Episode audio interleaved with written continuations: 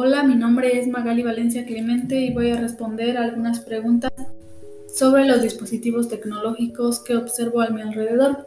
Uno de ellos es el celular, computadora y reloj inteligente. Primera pregunta, ¿sabes cómo funcionan? Sí. 2. ¿Qué disciplinas consideras que hacen posible su funcionamiento?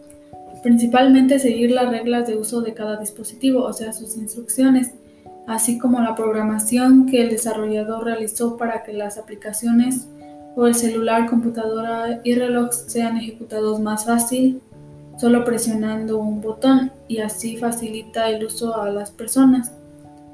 ¿Cómo harías uno de estos dispositivos?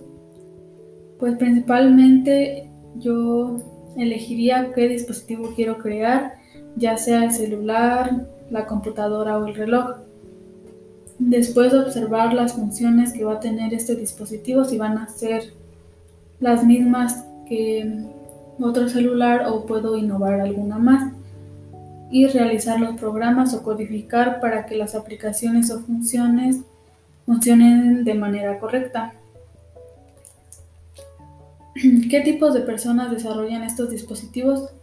Pues yo pienso que los que los desarrollan son los programadores o personas que tienen el conocimiento en programación, así como la capacidad de pensar e innovar cosas nuevas.